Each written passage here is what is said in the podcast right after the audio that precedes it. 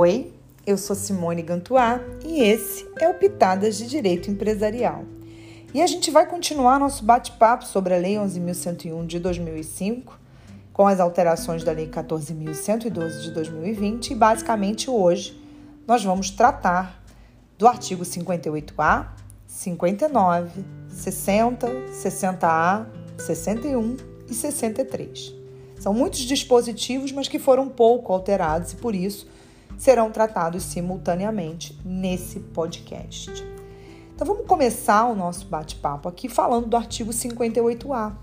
O artigo 58A ele é um dispositivo novo, ele não existia na legislação anterior e ele é composto basicamente de um caput e de um parágrafo único. Qual o conteúdo desse dispositivo? O caput do artigo 58A, ele vai convolar a recuperação judicial em falência no caso de rejeição do plano e no caso de não preenchimento das condições da crandown.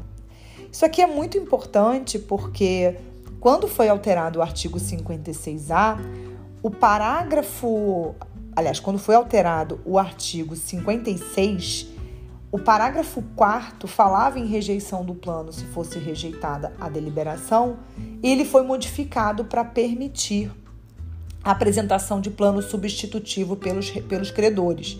Então, em função dessa alteração, ficou sem um dispositivo que dizia que a não aprovação do plano, é, a rejeição do plano, é, faria com que a, a recuperação fosse convolada. Então, agora isso veio para dentro do artigo 58A e ele vai deixar muito claro: foi rejeitado, em qualquer circunstância, foi rejeitado e não conseguiu preencher as condições da crandown, decreta a falência.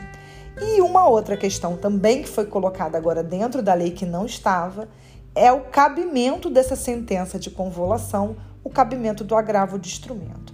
É, um, um, dispositivo, ao meu ver, até desnecessário, já que o artigo 100 já resolvia essa questão, porque se eu estou decretando uma falência, se a sentença é de falência, cabe agravo, porque já dizia o artigo 100.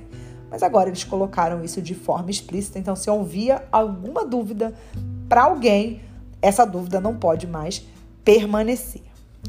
O artigo 58, 59, perdão, nele foi incluído apenas o parágrafo terceiro, ou seja, o restante desse dispositivo foi todo mantido. E esse parágrafo terceiro ele trata dos efeitos da decisão que concede plano. E isso não foi alterado, tá? O parágrafo terceiro ele apenas vai obrigar a intimação via eletrônica, que a gente já tinha tratado no podcast anterior, tanto do MP quanto das fazendas públicas, da decisão que concede o plano de recuperação judicial em relação aos estados, à União e aos municípios, lembrando que, com relação aos estados da federação e aos municípios e o, Distrito Federal, naquilo que for compatível, será nas, nos lugares onde eles tenham estabelecimentos. Ficou muito claro, deixou isso explícito, já que não havia uma, uma determinação assim muito dirigida em relação a essas intimações. Então, agora, além de ser eletrônica, ele também diz qual a linha de raciocínio que você deve seguir para fazer e promover essas intimações. O artigo 60, ele é, teria uma alteração, sofreria uma alteração no seu parágrafo único, no entanto, essa alteração foi vetada. Então, eu só quis mencionar aqui para vocês, para vocês, dependendo do projeto que vocês tenham acesso, para que vocês não sejam induzidos a erro, acreditando que houve uma mudança que não houve, já que esse parágrafo único foi vetado. A gente ainda está na vacácio legis, eu estou gravando esse podcast durante a vacácio legis, mas vocês precisam observar mais daqui para frente para ver se esse veto vai ser derrubado e, se for derrubado, se vai ser mantida a redação, a, da, a proposta de alteração do parágrafo único do artigo 60. Além do artigo 60, o artigo 60A foi introduzido também no nosso ordenamento jurídico, também não era um dispositivo originário da nossa legislação, e ele também é composto de um caput e mais um parágrafo único. Esse dispositivo é um dispositivo que tem uma finalidade explicativa. Ele vai dar sentido ao que é unidade produtiva isolada. E essa unidade produtiva isolada ela é citada no dispositivo anterior, no artigo 60, então ele dá essa, essa, esse sentido, esse dispositivo, e vai dizer que ela pode abranger bens, direitos ou ativos de qualquer natureza, é, tangíveis ou intangíveis, isolados ou em conjuntos, incluídas participações do sócio. Então, ele dá, ele, ele, ele dá um norte em relação ao que, que é considerado unidade protetor, é, produtiva isolada. O parágrafo único ele vai dizer que esse sentido ele não afasta a aplicação de uma das, das, das causas de convolução previstas no artigo 73, que é essa questão da, é, da, da, da, previsão do que, que vai ser alienado, do que, que não vai ser alienado na recuperação judicial. E tem uma hipótese nova de convolução lá, bem interessante, que a gente vai tratar em um podcast mais para frente.